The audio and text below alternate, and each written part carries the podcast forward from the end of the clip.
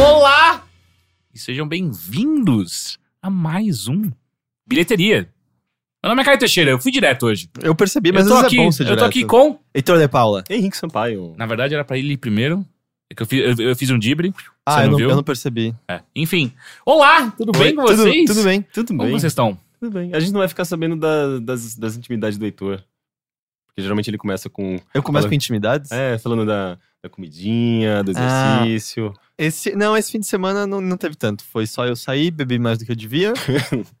Essas intimidades você não é, tudo que eu sei é que eu tô com dor no pescoço e quando eu respiro dói muito. É, é, é um bom sinal. É, mas é, fora é um, isso. é um sinal bom de, de, de final de semana. Mas eu acho que fazia, sei lá, uns quatro meses que eu não, não bebia direito. Então acho que ah, de vez em quando é bom, né? Um pouquinho assim. Sim. É, mas eu tenho esse problema, porque se eu, por exemplo. Você eu, acumula, né? A vontade. É, é se, eu, se eu, tipo, não fumo um cigarro durante a semana. Chega no final de semana e eu tô bebendo, eu fumo um maço inteiro em um dia. E, Hum. é, daí, tipo, no dia seguinte você fica uma bosta, sabe? Eu não sei, eu tô tão geração saúde agora, né? Eu tô só me alimentando direito, fazendo exercício. Ah, um diazinho extravasar tá bom. Eu também. Inclusive, fui na nu- nutricionista. Ah, é? E aí? É uma bosta, né? Que vida horrível que você tem depois você vai na nutricionista, você quer comer certo. Tipo, é, mu- é muito chato, cara. Mas você tem que abrir exceções de vez em quando, você sabe, né? Ah, é? Quando é, quando é raro e apropriado, é ok. Tipo, uma vida na qual você nunca mais vai comer um doce é uma merda. Ah, não, eu, eu nunca faria isso, mas eu digo. Tem aí um período que eu preciso fazer, né? Sério. Ah, é bom. Eu, eu- o que eu fiz foi só eu decidir o que eu podia ou não comer. Eu não fui um especialista pra isso. Eu só li uma matéria grande dizendo como açúcar é uma merda e a gente tá fazendo tudo errado em achar que gordura é o grande vilão. E aí eu falei, ah, quer saber? Acho que eu me oriento através disso aqui. Tá ótimo já. É igual uma, uma amiga minha que. Ela tem uma amiga que fez meio semestre de medicina, largou e foi fazer outras coisas. Ela é basicamente o Google, então, só. É, é, e ela virou a médica particular dela, assim, tudo é- é- essa amiga dela é quem indica remédio. Ah, daí, tem tipo, tudo pra nesses dar dias- certo, ó. Então, Hum. A gente tava rindo muito disso. É, nesses dias ela tava com dor de garganta, daí a menina olhou, ela, tipo, abriu a boca dela e viu que tinha umas plaquinhas brancas na garganta, né? Ah, seja, é infecção. infecção bacteriana. Daí o que ela fez? Ela pegou um, um cotonete, um. É, um cotonete e começou a tirar. Eu nunca vi ninguém fazer isso. Não, sem contar que não é a mesma coisa que do tipo. Não é raspagem. Ah, eu tomei, É. eu tomei um, um tiro na barriga, escorreu sangue na minha perna e deixou limpar a perna de sangue. Não, é, tipo, aquilo é só, é só uma consequência do que está acontecendo no seu corpo. De acordo com a minha amiga, ela, ela falou que ela tava tomando antibiótico Ah, tá. e anti-inflamatório, é, mas a dor sumiu, tipo, quase que Ah, instantaneamente. tá, a dor sabe? provocada. Tá, né? É. então será pra ele ver alguma forma Mas de só que o sintoma. que tá infeccionado é, é, é, a- é, a- é o sininho, né? É o... Não, Não, não é- necessariamente, é no fundo da garganta. É, o fundo da garganta. O sininho, Sim. eu acho que Mas mesmo assim, intacto. tipo, quando você tira o catarro, você não tá limpando Não a é o infecção. catarro, é pus. Ou pus, você não tá limpando a infecção. A infecção que tá lá Você ainda. tá tirando a placa bacteriana que Sim, tá, mas só que a é, infecção ela tá, tá sendo- dentro, ela não tá só fora. Então, mas ele tá falando de sintoma de dor, aparentemente, só. é, então, mas só que quando- tá inflamado ainda. Não vai continuar Ah, doendo. é, ela vai, ela, tá ela fez por- seis meses de ela, tá- medicina, ela a gente não continua fez. É, ela fez também. mais do que eu um dia fiz. Isso, isso eu não tenho dúvida. Mas é, não, não confio, não. Mas eu queria entender porque tá realmente. Parece que eu não consigo absorver todo o ar que eu preciso, e aí na metade do caminho começa a doer. Você assim. dançou? Não. Eu fiquei, eu fiquei sentado a noite toda. Tal- Talvez fez- esse seja o problema, inclusive. Você tem certeza? Você lembra mesmo de tudo que aconteceu? Não. É, então, Não, é, e, é, geralmente a gente, nesses dias é quando a gente, sei lá, bate um pé, uma, um, um- pé, uma perna, um braço, daí aparece roxo no dia seguinte, a gente sabe o que aconteceu. Nem eu tô. Nem um roxinho, cara. Mas o peito. Ei, ei, se até semana que vem estiver doendo ainda, eu aviso. Pra muito louco, daí alguém colocou Let's get physical. Daí você quis mostrar como Quem, quem dera, esse teria sido uma noite mais legal. Hum, hum. Enfim. Dead Air, Teixeira, fala alguma coisa. Sério, Dead Air. Você tá deixando as pessoas ouvindo desconfortáveis, cara. Isso é um erro de rádio. Eu achei que era pra cortar. Não, não, e a Dead Air é quando fica todo mundo sem falar nada. Isso é considerado um erro, porque, Ah, sim. do tipo, se tu ficar todo mundo, vamos pôr em 5 segundos de silêncio. Parece que deu um erro, não é? Não foi É- nem 5 segundos, foi 2. Mas tudo bem, meu ponto é ficar parecendo que deu um erro, você não, não espera isso. Eu só Então- queria te deixar desconfortável, porque você ficou claramente muito desconfortável muito rápido. Ah, é, mas meu sobrenome é esse. né? Desconfortável rapidamente. Eu vida e obra. de Desconfortável rapidamente, o que você fez essa semana? Cara, que dê pra falar aqui, eu assisti uns filmes. Filmes? Eu fui assistir Triplo X reativado. Puta, e falam que tá bom. Cara, eu não diria que tá bom, mas eu diria que tá divertido e eu meio que gostei. É. Ele é meio estranho pelo seguinte. Os primeiros 20 minutos. Aliás, pra quem não sabe, Triplo X reativado é o terceiro filme da série. O primeiro era com o Vin Diesel, Depois o Ice-T? Ice Não, não. Cube. Ice Cube. É. É, e o Triplo X é um, é um soldado muito foda, assim. Só que ele mistura nas acrobacias dele coisas de esportes radicais. É meio que esse o diferencial dele, é isso. E o, o primeiro Triplo X é ruim, que é meio que só ruim, mas tem algumas ceninhas que você fica, ah, ok, está ok. O do Ice Cube, por mais que eu adore o Ice Cube, é, é uma merda completa. Sim. E esse daí é o retorno do Vin Diesel. E o lance que eu tava indo dizer, é, os primeiros 20 minutos dele são horrorosos, mas nível assim, que eu sentei na sala de cinema e fiquei. Eu, eu acho que eu vou embora agora, assim, eu não, eu não tô conseguindo.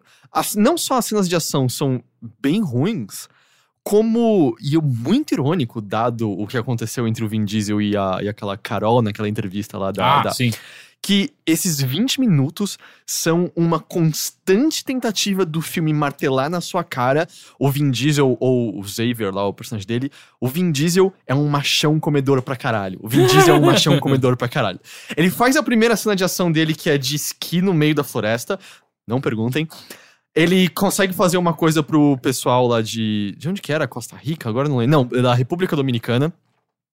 Aí ele faz negócio, tá tudo no feliz porque o Vin Diesel é o máximo e tal. E aí tem uma mulher esperando ele. E aí existe uma cena de sexo muito tenra entre os dois. Você, ah, esse é um novo interesse amoroso do personagem. E será que algo vai horrível acontecer com ela? Você fica pensando. Aí ele tem que partir por, um- por motivos. E essa é a última vez que qualquer pessoa menciona essa personagem. Eu falo dela. Eles só transam por transar e tal. Aí tem um diálogo horrível que parece que foi gerado por um gerador aleatório da internet sobre por que, que ele tem que ajudar o governo a resgatar uma, um negócio chamado Caixa de Pandora. E o governo fala coisa sobre patriotismo e ele fala coisa sobre como lutar contra o, contra o homem. E nada faz sentido, mas ele é convencido de alguma forma. Mas para ele conseguir descobrir onde ele tem que ir, ele tem que eh, pegar as informações com uma hacker ah, que mora em Londres. E aí ele vai no covil dela, e obviamente a hacker é uma garota linda, e aí rola de novo um diálogo que parece que foi gerado por um gerador aleatório, que é só de flerte entre os dois, mas ela vira e fala assim: ah, não, você não vai ter nada comigo hoje. Aí ela tá indo embora, ela vira, mas.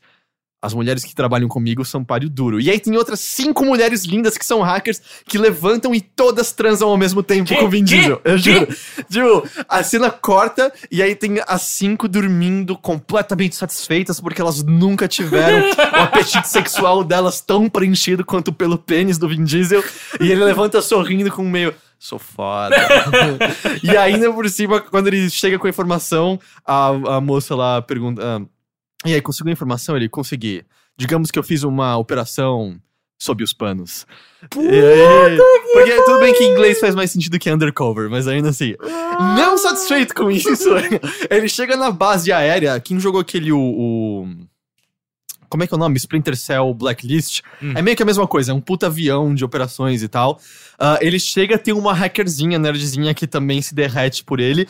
E aí a cena de entrada dele é ela sendo desconfortável porque o grande Xavier, sei lá o que, tá ali na, na, na, na frente dela. E ela começa a falar pra mim, tipo, meu Deus, isso é muito legal. E eu, ah, suas tatuagens, suas tatuagens são incríveis. Ai, eu tô muito nervosa, eu achava que um dia eu ia conhecer você. Mas tá aqui, só dizendo, você pode conversar comigo depois. E a minha palavra de segurança é kumquat. E, e o Vin Diesel rindo com uma cara de bobo. E aí todo mundo olhando pra ela assim, demais. Ela, ah, tá. Aí ela só chega no ouvido dele assim, kumquat, mas eu quase nunca uso. E aí, assim, é. O que que tá acontecendo Que? nesse filme? Assim, por que que alguém precisa convencer tanto a gente que o Vin Diesel é um comedor? E em certo momento você fica. É pra eu ser convencido ou vocês estão tentando se convencer? Assim, o que que tá acontecendo aqui exatamente? Mas aí depois disso, o filme entra nos trilhos. Depois disso, essa, essa parte do Vin Diesel pica mágica é abandonada. E as cenas de ação são legais. E os personagens que acabam entrando pra trupe dele são. Eu não vou dizer que eles têm profundidade, mas o objetivo deles não é ter profundidade. Eles têm traços, eles têm características, é, sabe? É mais. Sei lá, é equivalente a dizer que o Chewbacca é ruim porque ele não é um personagem. É, não é, mas ele, ele serve o propósito dele, assim. Eles são uma- meio que Chewbaccas do, do Vin Ah, mas, Diesel. mas então o Triple, Triple X na- nada mais é do que, sei lá, uma versão on, em- on esteroides. On esteroides não. eh, tomando anabolizantes de 007, é isso? É, de 007. É não, meio de Missão que- Impossível. É muito mais próximo de Missão Impossível Talvez, do que mas é, é porque as cenas de ação nesse nível também, nunca né? aconteceram no 007. Mas sim, eu acho que, eu acho que faz sentido. Mas aí, como eu falei, depois fica legal. E aí, mistura, tem uma cena de ação com motos que é divertida. As motos são triplo X, então você aperta um botão e saem esquis embaixo dela, elas andam no oceano. Mas, mas, assim, pra deixar claro, nos primeiros cinco minutos é estabelecido que o Vin Diesel pode pular de 40 metros de altura e que isso fazia parte do plano dele cair no chão e não se machucar. Então você fica, ah, é um mundo de mentira, Ok. são super-heróis, ok? Ok. Mas é, tem cenas de ação legal. Mas isso Ah, não tinha no primeiro, que eu lembro bastante do primeiro. O primeiro, ele tinha coisas absurdas, era um pouco mais pé no chão, É. assim. Mas assim, o que fica muito claro é que a tentativa é que isso vire um novo Velozes e Furiosos. Porque eles já juntaram a trupe que estará junta a partir de agora. Ah. O Mas final eles não iam ter um, um spin-off? Aliás, eles vão ter né, um spin-off, só que daí é com The Rock, né? do quê? Do, do Velozes e Furiosos. Ah, sim, sim, não. Eu quero dizer que não é que é pra ser uma nova série tal qual Velozes e Furiosos. Que Velozes e Furiosos todo mundo é super-herói também e tal. O final desse filme é estranhamente similar ao final de Velozes e Furiosos 3. É, Tá. Aliás, perdão, do 4. O 3 é o, é o Tokyo Drift, é do 4. Tá. É, 4 é o que o Vin Diesel acha, que, que o Dom acha que a Michelle Rodrigues morreu e tá indo se vingar. Lembrou? Sim. É, é extremamente parecido. Então você fica, cara, eu, eu tô sacando qual é a intenção aqui. Eu tô entendendo o que você tá querendo, assim. E, é um filme propenso pra ter carros e tal. Ah, o Tony Yen tá no filme. Uhum. E desculpa, a cena de ação dele lutando, o principal, é mais legal do que qualquer cena de ação dele no Rogue One. É, eles Ah, deixaram. mas só que o, a É, cena o de Rogue- ação do Ro- Rogue Mas é One que eles deixaram do Nien ser do Nien, sabe? E aí é bem mais legal. Não, não chega no, no equivalente de um Ip Man, obviamente, assim. É, ele tá no Ip Man, né? Não tô louco, tá? Mas é uma cena de ação da hora. A cena de ação com Já o viu ele lutando contra o Mike, o, o Mike Tyson? Não. Oh, fuck. É demais. Mas, tipo, de verdade? Ou... Não, não. Ah, é, tá. é na cena de um filme, mas é, é demais. Sério, é incrível. Entendi. Achei que elas eram meio, vamos tentar os dois boxear e ver como a gente... Não, está. nunca fizeram isso, né? Eu adoraria ver, tipo, um mestre Kung Fu contra um. É porque eu não tenho a menor ideia se você virasse. Eu não, e digo, eu não tenho a menor ideia mesmo se você virasse e falasse, ou você não pode usar mais os pés e esse tipo de mobilidade tem que se Ah, não, não, mas boxe. tem que aí cada um usar o que consegue, né? É que me parece que alguém que use os pés e possa se mover de qualquer jeito vai ganhar de alguém do boxe. É que eu sempre não? sinto que entra naquela coisa de. Puta, vai ser mó difícil, mas se o cara do boxe acertar uma porrada, é ah, uma tá, só. Entendo, entendo o que quer dizer. É, mas bom, é, as cenas de ação então ficam legais. A história é meio qualquer coisa, mas sei lá, funciona pra levar um filme de, de ação em frente. Mas aí eu, eu acho que eu sei qual é a alegoria desse filme, cara. Existe uma? Eu acho que sim. Como eu falei, o começo inteiro do filme é meio que o Vin Diesel tentando provar demais, assim, a masculinidade dele. Só que aí tem uma hora que ele tá numa luta contra o Donnie Yen e os dois estão saltando de caminhão em caminhão num, num, num trânsito caótico e louco. E eventualmente os dois, acontece alguma coisa que os dois caem na rua e eles vão lutar quando, bam, os dois são atropelados por um carro. Aí os dois caem no chão, aí eles abrem os olhos, tá o rosto um de frente pro outro. O Vin Diesel vê o rosto de Donnie atropelado na frente dele, abre um sorrisinho bem maroto e vira. Uau. Ah! A minha alegoria Descobriu! é que esse filme é sobre o Vin Diesel descobrindo que ele só consegue ficar de pau duro trocando porradas com outros homens e ele só consegue gozar quando ele é atropelado. É uma alegoria pra vida sexual dele. Porque, de boa, aquilo era um orgasmo, sabe? Uau, olha o que a gente acabou de fazer. É, é meio engraçado, eu comecei a rir no meio Donnie. Yen, tipo. Ah, ok. É, eu não sei. Ele- Não, ele olha com uma cara meio de. Nem eu esperava isso, sabe? É, Acabei de descobrir uma, um meu novo fetiche. mas é. Mas é, é divertido. Eu acho que. Eu acho que vá sabendo exatamente o que você vai, vai encontrar ali. Mas ele, ele, é- ele é bem divertido. Eu acho que esse tipo de filme é o oposto do que eu consigo eh, aproveitar em cinema, Sei. sabe? É tipo, é, é, é macho hétero demais pra mim. Eu não, não consigo. Bom, talvez nem tanto. Preste atenção. Não, não, pior que. eh, e- mas aí que tá, isso é uma interpretação justamente de um, de um homem hétero de um filme sobre fantasia macho hétero. É, Mas é que me parece quase. Eu, Eu- eu- não sei se era a intenção dos caras ou não, mas quase vira que, tipo, paródia, não, sabe? não tem coisas muito. uh, tem- existem filmes dos anos 80 que eu acho que tinham até um lado homerótico, assim, tipo, de ter muitos caras é, descamisados, interagindo uns, uns com os outros. Esse, assim, esse é mais focado no próprio Vin Diesel, o resto, tipo, Sim. basicamente um grande elenco feminino. é, Né? e- Grande. Não, não, é que, Grande assim, quantidade, é que assim, né? no- Quantidade, no- na, na patota em si, é, acaba sendo. no, tipo, tem tanto homens quanto mulheres. É, Hum. Mas eu não sei, assim, tipo, é, tudo que eu vejo nunca me atraiu, assim. é, Sei lá, eu, eu fico Mas eu não imaginando. acho eu- que isso é um crime Mas de tem todo chance. filme de ação. Tipo, Velozes e Ah. Furiosos não cai nessa. É, nunca. me- Carro, cara. Tipo, Cara, fantasia. não, peraí, fantasia. É, Velozes você- e Furiosos Você não assiste há muito tempo Faz Velozes e três Furiosos. Não, eu nunca vi filmes que nenhum, não é mais sobre carro. É, é. Mas e é- mesmo antes disso já era muito pouco. É que aí que tá. A, a, a, a É o fantasia- primeiro só que é sobre carro. Não, o A segundo fantasia é, foi o construída terceiro já. também. Mas só que. E o quarto ainda tem um Não, mas é que o, pouco prime- o primeiro ainda é sobre. Sobre pornografia Porn, de é, carro, tá? é, então isso quer dizer. Mas assim, hoje em dia é sobre um bando de foras da lei carismáticos que conseguem fazer. Você viu o trailer do, do, do Eu sei. 8? É, o- Hum, É o oito. Nossa, meu Deus. É, tá, é que é o tanto que é The Fate of the Furious. Tá. Tem uma hora que são eles fugindo de um submarino. De carro. É o Eles carro- estão de carro é um fugindo- Carro que... Não, não, eles Não, estão não, não. eles estão de carro na fugindo rua, de um submarino. tem um submarino no- num lago, rio, Ah. mar do Entendi, lado. entendi. Mas, mas não é tão, tão absurdo assim. Ah, não, eles estão numa geleira, né? É meio ridículo. brasileiros. É só ridículo. É mas... meio ridículo, exatamente. Mas isso não me convence. Ah, eu é, Ele, ele- é muito mais power fantasy do que necessariamente Então, é, então, hétero. mas, Mas não Power Fantasy é, é algo masculino demais, sabe? Tipo, eu sempre. Eu acho que tá associado, sabe? É que eu não tô sei, se pessoas postando corrida com submarino não te convence, eu não posso fazer nada, sabe? É, é, não, eu, eu. Sei lá, eu fico imaginando uma plateia de. De gays tentando ver esse filme e, sei lá, entrando em combustão espontânea, todo mundo, assim, porque é muito. É, não acho é que é hétero assim. demais pra, pra gay esse filme. Eu não consigo. Peraí, qual a gente tá falando? O, o Vin Diesel. ah, no caso, o, o Triple X. Triple é, X. sei lá, o Triple X eu acho que ele peca um pouco mais. Mas é, é, sei lá, eu, eu meio que, que gostei então. e tal.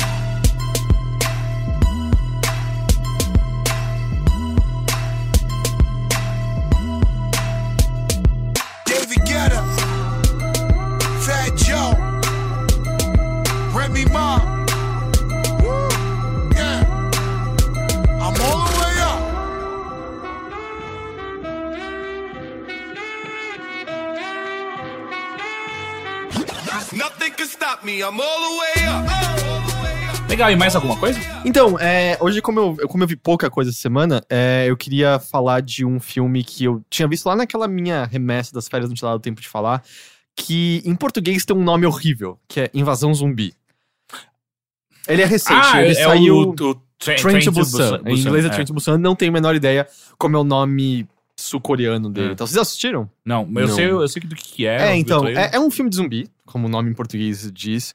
E eu não sei quanto vocês, eu também ando muito cansado disso e tal. Acho que, acho que os próprios filmes de zumbi estão cansados do filme de zumbi. E aí eu acho que a grande surpresa é que é um filme de zumbi com frescor. É um filme de zumbi que trata o assunto de uma maneira muito, muito legal, assim. Porque, ah, como o nome em inglês diz, o to- todo lance é que eles estão num trem a caminho da cidade de Busan. Perdão, eu não sei a, a pronúncia correta e tal. Mas eles estão num trem a caminho de lá.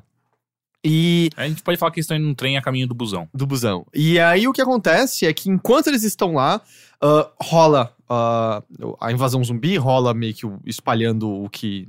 é- é, deve ser um vírus, enfim. Quando uma pessoa é mordida, ela vira o zumbi também e tal. Ah, e eles estão dentro do trem, só que, obviamente, já está espalhado pra dentro do trem também. E aí é um filme que se passa quase que inteiramente, eu diria assim, 70% dentro do trem. E achando maneiras inventivas e legais sobre, cara, como é que você torna isso ágil, como é que você torna isso legal. E além de tudo, é um filme que começa já muito começando, assim. O, a única coisa que você tem antes é um pouco de exposição sobre os dois protagonistas, que é um pai e uma filha pequenininha, pra deixar claro como é o relacionamento entre eles, que não é o dos, dos melhores. Depois disso, é só já no trem e tal. E então o filme é muito inteligente também em como expor as regras pelas quais esses zumbis se comportam, como isso é transmitido, mas também faz de maneira, eu achei que muito hábil, hábil é aquilo que filmes de zumbi normalmente fazem, que é tecer uma crítica sobre a sociedade. E aí o que ele faz é pegar o, o trem como um todo e mostrar ali um ecossistema da sociedade. Caralho, mas esse filme tá me lembrando muito Expresso do Amanhã. hein? Sim, É o- que é com o Ryan. Com o Capitão América. Capitão América. É, mas é, É. um filme coreano, né? É o ele filme tá- ele tá lá coreano, é meio o Snow. Snowpiercer, né? É, É, o Snowpiercer. Snowpiercer. Mas Mas, é ele que não é, é- muito bom, é esse é todo lance mundo- dele. Eu gosto desse É, filme. eu acho ele que- muito- muito A gente conversou sobre ele já no A gente bilheteria. falou? Sim. É, Eu acho que ele tem mais promessa do que cumprimento, E o final dele é muito ruim. É, Eu gosto bastante dele. É. Eu, se- eu sempre, sei lá, vi ele como uma aclamação geral, assim. Não sabia que tinha... É, eu não, não sou tão fã assim. Eu sinto que enquanto eu tava assistindo também. tava legal, eu terminei de ver e falei, hum.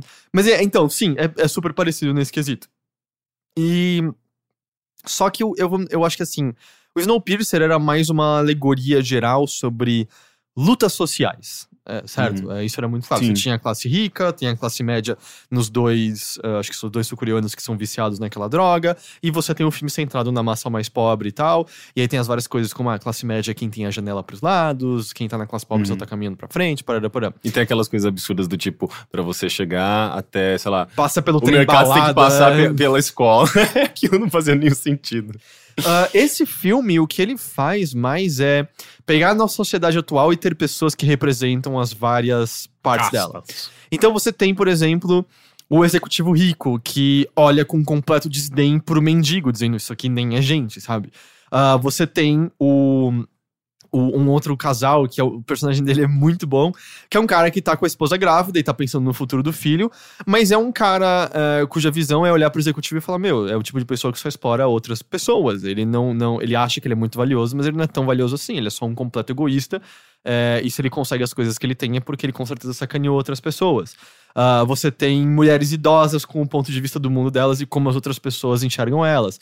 Ah, você tem, ah, por exemplo, as pessoas que trabalham no trem com o ideal, e aí também acho que pega da sociedade sul-coreana, e pelo que eu entendo de sociedades como a japonesa também, sobre meio que a sua entrega a certos trabalhos, de você entender como seu dever, que eu acho que a gente não tem tanto aqui, sabe? É, eu sei que se eu fosse um maquinista de trem, eu não estaria tão preocupado Em é, manter em o manter trem. o trem funcionando, sabe? Eu, bom, eu acho que vou tentar sobreviver, gente. É, é? Então, ele tem tudo isso, e aí ele mostra como é a relação de um com o outro. E, obviamente, ah, ele tem uma mensagem positiva, e, obviamente, é meio mostrando como, cara, se a gente cooperar, dá certo. A partir do momento que a gente vira egoísta e cada um é, só corre por conta própria, é quando as coisas vão dar completamente errado e vai tudo pro bedeléu. Então, é, eu acho que ele funciona muito nisso. E a, ação é legal, é, ele é tenso, você se importa com as pessoas, você não quer que elas sejam mordidas, você não quer que elas morram. É, não é o filme com o maior orçamento do mundo, você percebe ah, nos zumbis ou alguns efeitinhos assim que não é incrível, mas dane-se, sabe? Se Não passa. é muito sobre isso, eu acho. Exato, né? ele, ele passa o que ele tem que passar, é isso. E, e não sei, assim, foi, um- foi uma maneira de tratar zumbis que eu fazia tempo que eu não via. E eu saí bem animado, assim, achei que deu, deu muito, muito certo. Eu acho que vale a pena. Mas é curioso, né? Essa, essas alegorias envolvendo o trem e, e análises sociais, né? Tipo, de como eles dividem essas castas sociais. E ambos os filmes vindo da Coreia, Da Coreia do Sul, da né? Coreia do Sul, né? Isso é bem curioso. É não- que eu- a gente, eu não sei, a gente não costuma olhar tanto pro Oriente, com- acompanhar, pelo menos politicamente, né? Eu não sei exatamente se existe uma razão eh, política contemporânea para que esses filmes estejam sendo É, eu criados. sei. Assim, eu lembro de coisas quando saiu o, o Opa Gangnam Style, que a letra era uma crítica ao fato de que na Coreia do Sul tem um lance, não é que assim, quatro quarteirões abrigam 90 e não sei quantos por cento de toda a riqueza do país. É um negócio super porque tem concentrado na mão de poucos da- também. Da Coreia do Sul ser o exato oposto da do Norte, e aí eles têm uma liberdade e eles estão. Me parece que eles estão aprendendo a utilizar essa liberdade pro discurso e, e propagação da cultura deles. Ah, eles estão meio que aprendendo agora, de fato, sabe? A, a Bom, é, espalhar esse isso tanto, esse tanto não sei. Eu lembro, de- eu sei dessa do Open Style que tinha uma crítica na letra. Ah, e a gente sabe que a, a presidenta ou a primeira-ministra talvez tenha Tá matado num- pessoas em, nome de um sacrifício para outras Tá mulheres. rolando aquele, aquele processo, ela tá envolvida nos, nos escândalos de corrupção. Não, e não só isso, Não, né? é. Aparentemente ela fez um navio ser afundado como sacrifícios para um culto levado Porque ela- por outras mulheres. ela eu não vi isso tinha- foi pra Eu não vi isso É, foi ela pra que tinha frente. contratado uma mais médium sentiu. pra ajudar ela como, como conselheira do, do governo, não era? Ela sofreu é, impeachment. Impeachment. A- a- Tá, Eu ela acho que ela saiu. Ela saiu. Ela, ela não saiu antes do impeachment? Eu não sei, eu acho que tava. Acho que ela, tava- pedi- tava ela pediu renúncia. É, mas eu não lembro Ah, como é que tá o lance de- desse, desse negócio desse culto, mas, Mas, eu lembro tinha que. essa. Não, eu lembro que quando estourou, bizarra. eu olhei e falei, ah, é, é piada, assim. É- não, é sério que é uma investigação sobre isso, assim, rolando. Eu, não, eu infelizmente não sei em que ponto tá agora. Mas é, eu não sei. E eu sei que eles gostam de StarCraft 2. É, e ah, e é, é isso que eu sei. E joga pra caralho. O Boxer é de lá. É um dos maiores campeões. É, mas eu não manjo muito da política. Eu sei que esse filme tem algo que eu sinto de muitos filmes sul-coreanos que eu assisto, que é não se prender a um só gênero, sabe? Ele, ele sabe misturar. Ele sabe ser engraçado pra caramba também, por O exemplo. hospedeiro é sul-coreano? sim. Que é, faz É exatamente esse filme muito bom. Sim. E é um esse filme que você lance dá de crítica risada social, e às vezes- é, meio, sim. esse meio terror, meio cômico, ficar transitando esses E aquele ator, eu gêneros, nunca lembro o né? nome dele, que é o principal. Ele é, É, muito foda. Ele é bem legal. E é, não, tanto que o hospedeiro não é, tem até um personagem que é um cara que participou de várias manifestações e isso fazia parte do passado dele de maneira muito forte, não tinha um lance assim e Uhum, tal. sim. E a própria família, né? Era meio que os três à parte, porque cada um tinha, tinham visões muito específicas, não se davam bem, mas era meio que a conjunção deles e tal. Esse filme é muito legal. E ele é muito mais triste e às vezes horripilante do que você imagina que ele vai ser. Sim. É assustador aquela porra aquele filme. Cacete. Mas é, é isso que eu queria falar sobre. Legal.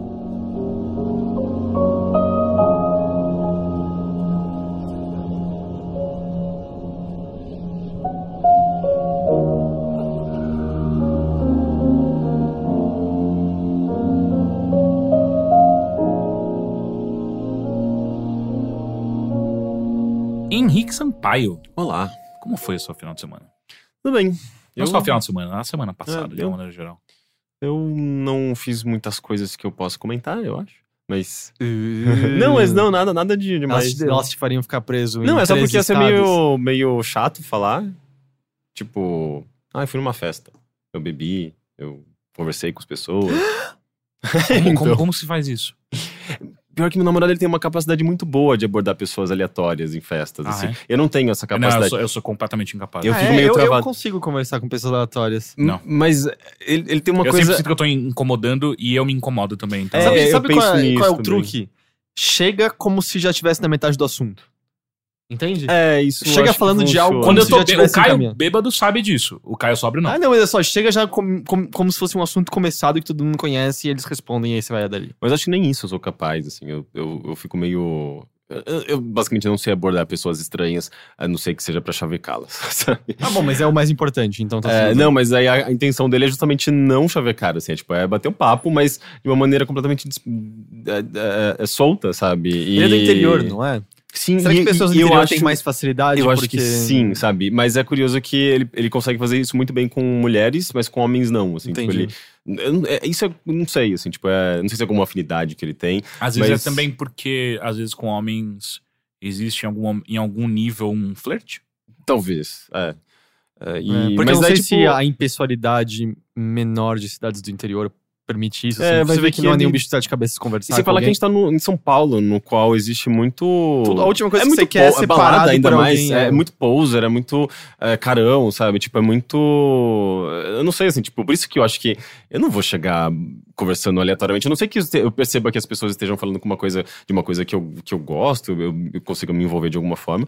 Mas é, é, ele tem essa capacidade. E daí, tipo, eu conversei com uma garota nesse final de semana, por exemplo, numa festa, que foi, que foi legal. Assim, no final, no final do ano, aliás, na virada do ano, conheci várias pessoas dessa maneira. Mas é, eu, eu admiro essa capacidade. É, mas eu quero falar sobre uma série que eu tenho acompanhado no Netflix. Hum. É, eu descobri ela por recomendações, mas eu nunca tinha visto ela aparecer na minha, nas minhas indicações da minha timeline do Netflix. É, ela se chama Please Like Me. É uma série Ah. australiana. Uhum. Eu- É. eu- é, o Netflix me indicou. É, acho que ele me indicou também. Ela é bem legal, essa série. Ela. Mas eu não gosto desse título, não, por isso que eu nunca assisti. É, deu- o É, título do- é não- da garota que faz os vídeos no YouTube e... é- Não. Ah, então Não, não. é. é, é uma série Ah, não, o que eu tô sobre... pensando é Haters Beware, acho que é isso. É uma série sobre um, um garoto que no primeiro, no primeiro episódio ele ele percebe que ele é gay, sabe? E ele termina com a namorada ah, por conta da, da, da conclusão que ele chega sobre a orientação sexual dele. Só que ele nunca termina de fato, assim. Tipo, é, eles são muito amigos. Na verdade, eu acho que o relacionamento que eles já tinham era mais de amizade. E eles basicamente só deixam de se beijar, sabe? E, e é muito sobre ele e convivendo com esses amigos. É um, um, um grupo de amigos muito unido ah, e pequeno também. São quatro pessoas, basicamente. E, e é uma série muito sobre ah, ah, o amadurecimento dessas pessoas. São todos jovens de 20, 21 anos. E, e são pessoas que estão descobrindo quem eles são, ah, o que eles gostam. E é muito sobre relacionamentos, é muito sobre relacionamento deles entre eles, é o relacionamento da- do, do Josh, que é o pr- protagonista com os pais. E ele vai construindo muito bem, assim, é muito delicado essa maneira como ele constrói ah, essa, esse círculo humano ao redor dele, sabe? É muito legal, assim, é uma série, é bem, é bem novelinha, se você for ver, mas eh, os episódios, eles tratam com uma certa delicadeza, assim, temas que são bem complicados, sabe? Ah, A mãe dele sofre de depressão, e e isso faz com que algumas coisas aconteçam na série, sabe? Tipo, e eh, o, o pai dele é separado da mãe, e o pai, ele é meio apaixonado pela mãe ainda, e ele precisa meio que voltar a morar com a mãe, e, e, e- e, tipo, tudo isso vai gerando situações eh, interessantes, assim, tipo, de, justamente de convívio, mas também muito dessas. eh, dessas oportunidades pra ele descobrir a si próprio, sabe? E entender quem ele é no mundo, sabe? Quem são as pessoas ao redor dele. É uma série muito legal, assim, é, é, é muito bonito e cômico também. É uma série, um- uma comédia dramática, sabe? E, sei lá, eu particularmente gosto bastante disso. Eu sinto um pouco de falta nisso na Netflix. Assim, Netflix pra mim é um lugar cheio de séries legais, de ficção, de, sei lá, séries policiais. Mas parece que as séries de comédia dramática tem poucas boas no Netflix. Eu não, Mas que elas estão mais o quê? Na HBO ou no Amazon Prime, assim? Eu, eu, Na HBO tinha Six Feet Under, que eu acho que é o ápice, assim, tipo, de comédia dramática. Eu tô perguntando porque eu, eu, eu não tenho nem HBO. Ah, nem eu já Amazon tentei Prime, assistir então- Gracie e Frank. Frank. Fra- Frank e Grace. Eu não É, Grace e consigo. Frank, alguma coisa assim. É, eu não consigo. Minha, minha mãe viciou nessa porra essa semana. Qual que é esse? É de. É uma Duas série sobre. senhoras que. Ah, tá. Duas senhoras que separa, se separam do, do marido. Não, não, os maridos. Se sepa- se- Ah, eles se casam entre é, os si. maridos das duas saem do armário e decidem se casar e, a- e as duas se tornam amigas. E, Sim. Ela, ela, é, ela é engraçadinha, mas eu não sei, ela não. Num certo ponto ali. Eu assisti É, uns o, três episódios o não Love deveria gostar. ter sido uma comédia Pois é. dramática, só que era horrível. A direção dela é ruim, né? É, e essa série é, é muito legal porque ela, é, eu acho que ela acerta no, no tom, ela é, ela é muito engraçada, sabe? Tipo, genuinamente engraçada, porém trabalhando com é, com esses dramas familiares, sabe? E é uma coisa que, por mais que seja tipo, centrado num personagem gay, eu acho que ele tem uma. Ele, ele aborda sentimentos, na verdade, como um todo, sabe? Tipo, relações humanas. E eu acho que é difícil de você não se identificar com isso. E, e é muito legal porque o pro- protagonista ah, é o próprio autor. Ah, Assim, tem várias séries assim ultimamente, né? Chewing Gun, que eu comentei na semana passada. DOA. The Away. ah, e no caso, o Josh Thomas, ele se chama Josh, Josh Thomas na vida real, tanto, tanto, aliás, tanto na série quanto na vida real. E ele também é gay na vida real. Então eu acho que tem muito Tem da vivência pessoal dele, sabe? Provavelmente. Mas é uma série muito legal, assim, é muito. Eu gosto muito da maneira como ele, ele, ele retrata a amizade e essa, essas liberdades sexuais que esses amigos tomam entre si e como eles vão descobrindo essa própria sexualidade. É muito legal, assim, é uma série que eu tô gostando bastante. Ela acabou já? Porque a Netflix, imagino que entrou a temporada inteira. É, é, é, eles compraram, acho, eu acho que era na. Não sei se é ABC na, na, na Austrália. Mas ah, é uma série australiana, eles compraram os direitos de exibição nos Estados Unidos, eu acho, acredito. Mas ah, eles, pelo que eu me lembro, existem quatro temporadas no Netflix. Ah, e eu não, não tenho certeza se são todas, porque eu só vi a primeira até agora. Mas é é uma série bem leve, assim, tipo, você consegue. Cada episódio tem meia hora e são seis episódios por temporada. Então é bem tranquilo, sabe? Tipo. E, e ela é uma série rápida, sabe? Tipo, de um episódio para outro parece que já tem- tem um intervalo de tempo e às vezes coisas já aconteceram. Resoluções. É, então, é, ela é bem acelerada, assim, ela não. Não, não é aquelas. Não são, não são aquelas séries que se arrastam e parece que estão consumindo seu tempo e você não sabe se vai valer a pena ou não, sabe? É- é- ela é simplesmente muito dinâmica, assim. Eu tô achando ela muito boa. É uma série bem gostosa. Eu acho que minha série favorita atualmente. Ahn, e isso. Eu posso também compartilhar que eu gostei pela primeira vez de um funk. ou de, ou ah, de Deu Onda, né? Sertanejo. você comentando. Deu onda. É, é fofo. A letra é fofa, cara. Não é? Mas ok. É, a letra é fofa. Porque eu, eu não, não É, ele, ele a fala, letra. tipo, eu, sei lá, eu deixei de beber e fumar maconha. E nem fumar maconha. o teu sorriso Me deu onda. me deu. Mas é onda. bonitinho, é, é, ele Qual é a chama. parte que não é bonitinha? Ele chama. Ele chama de mozão, a namorada. Então, qual é a parte que não é... Não é... Meu pau te ama. Mas qual o problema, Meu meu pau pau te te- Eu ama. acho, eu acho engraçado. Não- Mas não é fofinho. Você pode falar Cara, várias eu, coisas, mas cara, é eu fofinho. acho. Meu algo- pau te ama, eu acho algo bem meio fofo. singelo. Mas sabe o que é o pior? o que é pior, na verdade, é a versão do rádio. É, Que o ele pai é, te ama. Meu pai te ama. Não, não é meu pai, o pai te ama. O pai te Tipo, ama. Ah, como se eu, eu eu- sempre entendi Ah, meu pai te ama. O, o pai te E ama. aí o cara, uou, isso, isso, É, não, isso, é bem esquisito. é, é. É, não, mas algumas pessoas cantam assim, mas eu acho correto. O correto eu já ouvi, Eu, eu ouvi a versão. o correto dessa música. Não, não, não. Eu ouvi O a versão do, ra- do rádio, eles falam o pai. Ele fala o pai Ela te ama. foi um, um estourinho tardio de Sim. verão, assim? Sim, é. sim. é, é. Eu- eu Porque não foi, no, ano. não foi no nível do Tá Tranquilo, Tá Favorável, eu senti, né? Mas isso é, isso é antigo, tá tranquilo, tá Tá falando. então- rolando ainda, né? Não, eu Tipo, sei, esse- tô falando no verão que estourou o Tá Ah, Tranquilo, sim, Tá no Favorável. ano passado. Ah, não, eu, que eu foi acho muito que foi, maior, É que eu acho né? que Deu Onda tá exatamente dividindo a, a, a sua fama com a, o feminejo. O feminejo, né?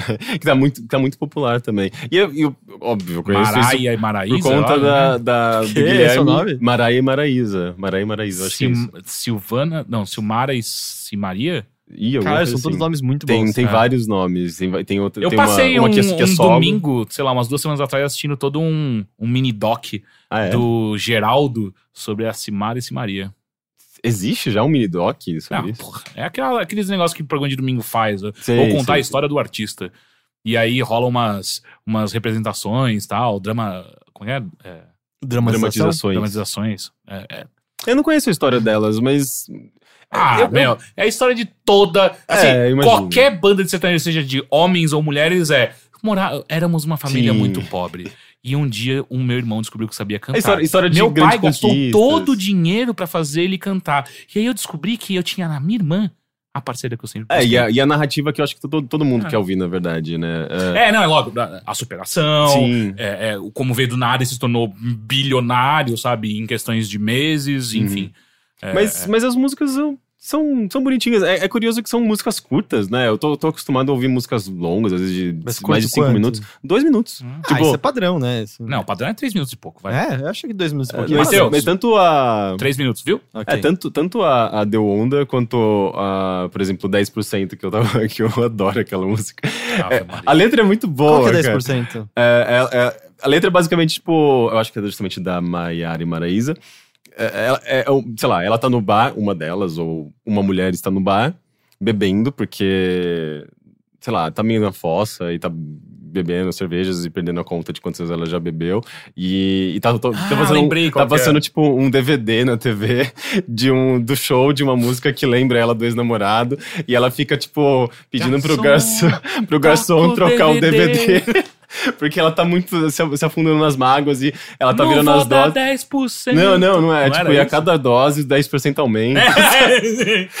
a letra é muito boa. E assim, tipo, é boa de uma maneira meio boba, de certa forma, mas é, é, é, é, é singelo, sabe? Porque E é- pelo que eu entendi, E aí isso- é aquela coisa popular, tipo, tô no bar, eu tô na fossa, tipo, minha vida tá, tá fudida porque eu É, terminei é a, volta, a volta de Agnaldo Raiol e de. É, é muito de- isso, né? que meu grande... Não, isso não é Royal. é- mas era outro que você ia falar, é. Mas os temas É, são tá mesmo. bom, assim. É, é isso. Os É temas o- são é os mesmos, né? Tipo, as músicas falam muito de, eh, de traição, Sim. de bar. Então, mas o que eu ia falar mas é, você são- vai pegar quantas músicas, os temas das músicas, você vai encontrar três, tá ligado?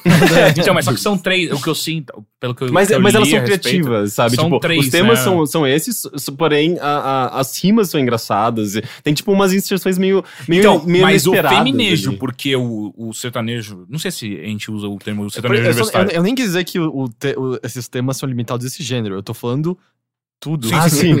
Então, mas só que o, é, engra- é interessante ver como o feminejo é, é sempre. é- tem esse tema e é sempre uma coisa muito de empoderamento, sabe? Tipo, ah, mulheres levantem e vão tocar sua vida. É sempre algo assim. Enquanto de homem é sempre tipo.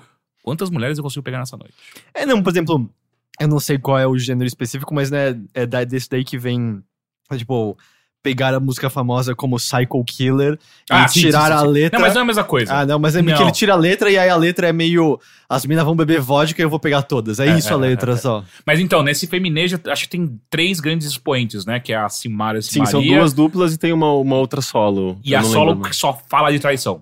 Ah, é? Ela só faz música a respeito de traição e o quão triste ela É fica. s- são temas bem populares. A novela faz isso. Mas aqui ela é muito focada nisso. Hum. Ela, ela escolheu e- e- esse nicho, e- só esse aqui eu vou atender. Se você tá feliz, você não vai me escutar. Você vai escutar só quando você estiver na força. Eu não, eu não conheci muitos, eu conheci mais da Mara- Maraia e Maraísa mesmo. E eu acho curioso que todas as músicas mais populares é, é, envolvem números, né? Tipo, uma é 10%, outra chama 50 reais.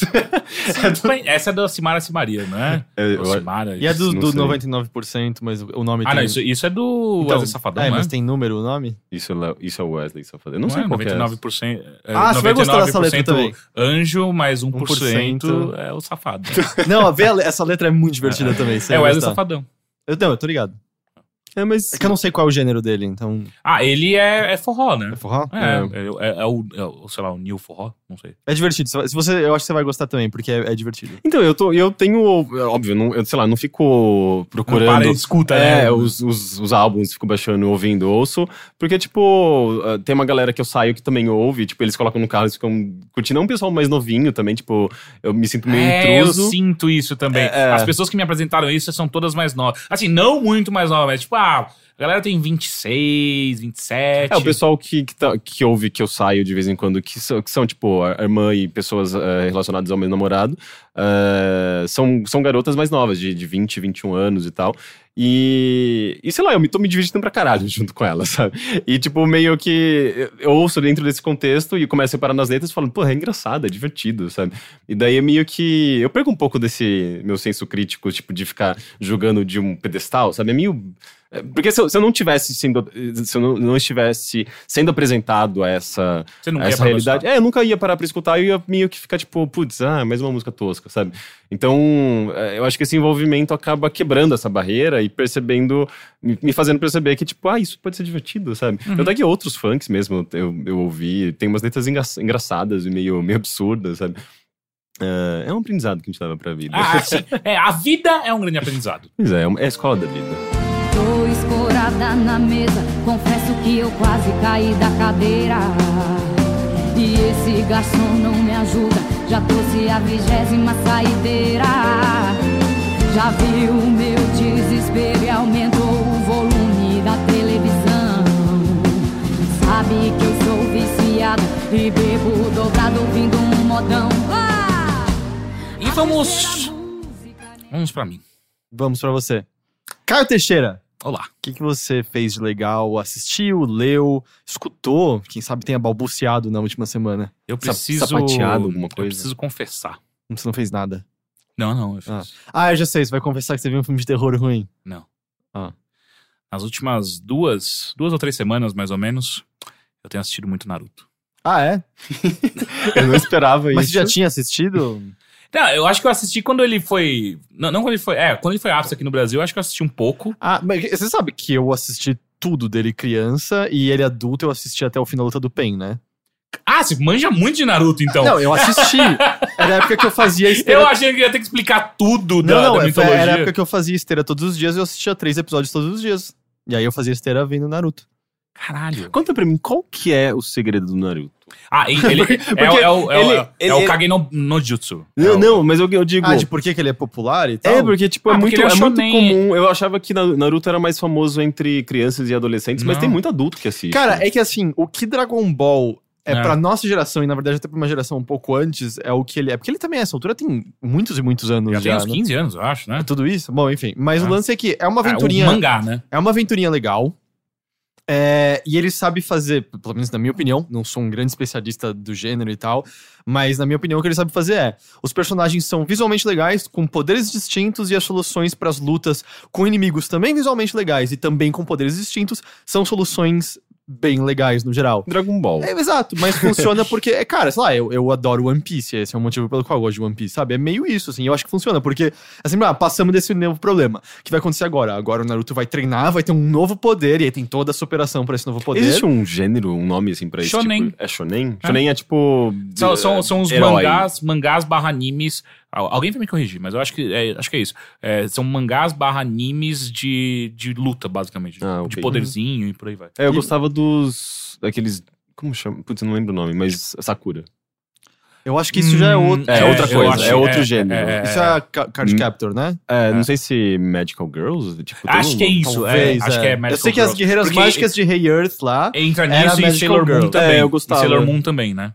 Sailor Moon eu Sim, sempre achei é, bonito. Magic- É, é, e tanto que tem, parece que um Madoka mágica É que o verdade, pessoal já me gosta porque ele bem. subverte o que você espera de uma Magical É, Girl. talvez eu Tem devesse, Netflix. devesse assistir. assistir. Ela assisti- vira uma normal girl. Eu é assisti o primeiro episódio, a subversão não aconteceu, eu achei horroroso e eu parei. Então, isso? A é, subversão. né? é, mas isso aqui só parece exatamente o que eu achava que Mas seria. eu queria falar um pouco de Naruto. Claro, claro. É, Você nunca tinha visto nada. Não, não, não, não. Foi o que eu falei. Anos atrás eu assisti Ah, tá, o começo do Naruto. Eu assisti até a hora dele se, da prova Shonin.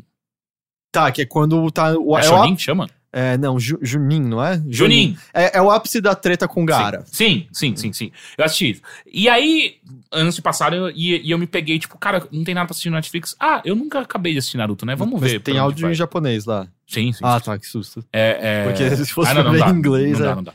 É, e aí eu fui assistir. É, é, é muito interessante. Não é, não é muito interessante, mas é um, é um tanto quanto interessante você ver o. Claramente. É tipo, é tão óbvia a forma, é tão clara que você sempre sabe que, tipo. Ah, ok, agora a gente vai chegar naquela parte do arco chata onde nada acontece, Uhum. que tudo isso aqui é uma construção. Muitas vezes que tem. Aliás, tem vários episódios que não levam a lugar algum, completamente nada, que eu sinto que é também muito por, por conta daqueles fillers, né? Pra alcançar ou, ou pra esperar o mangá É, não, dá sair. pra perceber. Aliás, eu acho que ele pequeno é mais pra frente. Tem, acho que o pior filler que eu já vi na minha vida. Eles na, na, na pousada. Não, o que é da, de, uma, de um garoto que tem um, um jutsu, ou era uma mulher que tem um jutsu de fazer uns cristais. E Ah, a frase. cheguei nisso ainda. Isso é bem, é bem no final dele sendo criança. Mas E é. a frase. O, é, lar é o lugar onde tem pessoas te esperando, é repetida mais ou menos 20 vezes por episódio. Uhum. E foi, eu queria levantar a esteira e começar a parede, porque não Mas, aguentava. mas eu- não é legal também quando existe essa, essa pausa e os personagens interagem, porque é só a luta em tá, si. Mas Não, é que, mas é que é que não é uma série- boa interação. Esse, Pra Hum. mim, é esse o problema do, de- desse, desse arco ruim, sabe? Porque não, não, não- nada acontece. Os personagens não evoluem, de fato. ah, não Nada é existe- definitivo. É, nada Sem contar que eu acontece. sinto, assim, do- das poucas coisas que eu vi, eu lembro, por exemplo, de Dragon Ball Z, sempre me dava aflição que nos fillers a verdadeira força deles não era respeitada, parecia. é. Porque de repente eles tinham que ser muito mais fracos pra ter roteiro e É, era é, só. é. Eu acho que era, era a razão pra eu gostar de Dragon Ball e não Dragon Ball Z. Eu sempre via Dragon Ball Z e falava, nossa, é só luta, assim, tipo, é lutas intermináveis. isso- E Dragon Ball era, era muito mais como uma aventurinha bonitinha, Então, os personagens é interagindo. É meio outros. diferente, porque pelo menos eu acho que o filler quer dizer assim, do tipo. No Dragon Ball Z, a, a saga do Garlic Jr. é um filler, que é uma aventura que, se eu me lembro direito, não tem no mangá. É, e aí é uma aventurinha extra que não tem o Goku, o Goku ainda tá voltando de Namekusei e tal. E eles lutando contra o Garlic Jr. E aí o foco da atenção é o Gohan, o Piccolo e o, e o Kuririn. Isso é um filler. O que eu acho que também acontece que te encheu o saco é o que eles faziam no anime de alongar Uhum. desnecessariamente certos pedaços. Porra Não- da Genkidama 20 episódios. não sei Filha se isso puta. também é chamado de filler, pode ser que seja, mas é. Freeza luta sem as mãos. E aí você sabe, cara, é, é- só vai acabar quando ele virar Super É. Saiyajin, tá ligado? Eu sei disso, só vamos aí. Tá? Não, e aí quando começa a Genkidama, são, acho que são três episódios de Genkidama.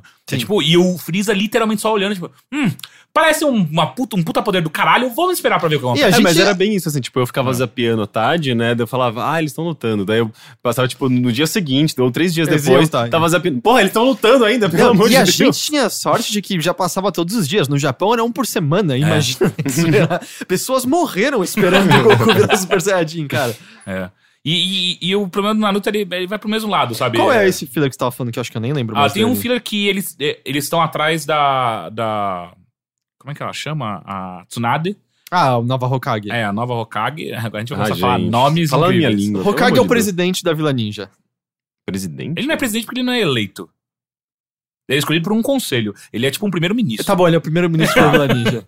É, e aí o, o, o antigo morreu, e aí você tem que encontrar o novo. E o novo que o conselho decide é essa mulher. E aí é, é toda a aventurinha do Naruto com o mestre dele tentando encontrar essa Ah, mulher. mas essa pausada é filler, porque é lá que a gente vê É na o, volta.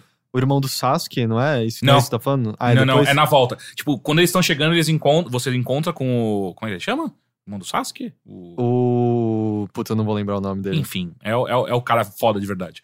E aí. Junto com o Homem Tubarão. E aí ele, na volta, eles, eles encontraram essa Tsunade, eles estão voltando. E aí, cara, é exatamente isso. Eles diminuem muito o poder de todos os personagens, porque senão não existe história pra continuar. E aí eles encontram, tipo, três inimigos que. Sério, é um peteleco do Naruto, sabe? Que mata os três numa só. E aí, não. Eles, de repente, não tem mais poder nenhum, então eles têm. Existe uma. não- nem acontece uma luta esses de três fato. inimigos faziam, que eu nem lembro. Eles estão atrás do. Eu não lembro agora exatamente, caralho. É alguma treta com. com. O maluco que tem um olho só, o. O... Caramba, eu esqueci o nome. O cara do cabelinho branco. É, e que nunca é, aparece o rosto. Eu não É, lembro. é, é. Eu não lembro mais o nome de muitas Ah, aliás, pessoas. tem toda essa parte também, né? Que é toda uma. Acho que são dois episódios ou um episódio inteiro, só deles tentando tirar a máscara. É engraçado se ele for beiçudo. Mas é, aí tá, é, tipo, é. é engraçado, mas aqui uma hora. Chega, faz alguma coisa importante. Pelo amor de Deus, faz alguma coisa pra evoluir. Cara, eu, eu achava que eu ia lembrar o nome, mas eu não lembro. É com H, não é o nome dele? Ah. Tudo bem, gente, não Tudo bem. Caralho, eu, O- eu tô o- assistindo, sabe? O pessoal, ativamente. o pessoal que tá ouvindo agora deve estar berrando É, no, sim, no sim, ônibus, sim, no sim, metrô, no trabalho. É, é.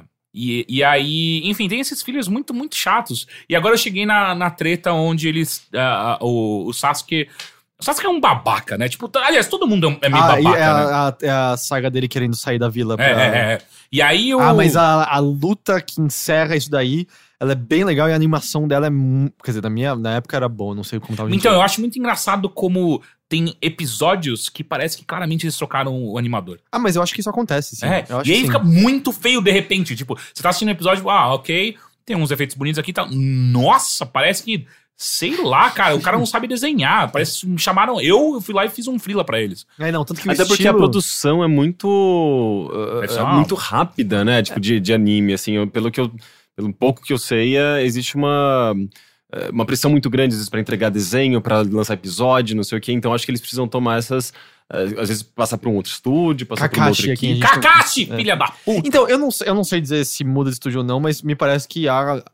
Eu acho que é justamente isso, assim, há diferentes esmeros pra diferentes partes. Eu imagino que é, seja óbvio, mas se encerra com uma luta entre o Naruto e o Sasuke, porque é óbvio que Sim. tinha que ser isso. E eu me lembro da animação não ser como você vê no resto e dela ser bem legal, assim, lá de ter uns rabiscos, sabe, rápidos e tal. Eu lembro dela ser bastante boa. E aí, agora acabou de começar a treta entre. Na verdade, eu, eu parei que é a treta do Naruto com o maluco que sai os ossos dele. Lembra quem que é? Maluco que sai os ossos. É, ele fica Ah, parecendo sim, um sim, sim, porco sim. Ah, que aí o. E aí o Lee. O Lee que faz o Kung Fu bêbado, né? Não, não, e outra, o Lee, ele tava. Ele, ele acabou de passar por uma cirurgia filha da puta de foda, e a Tsunade falou: Ô, você não pode nem subir escada sozinho. Você tem. Aí o que ele faz?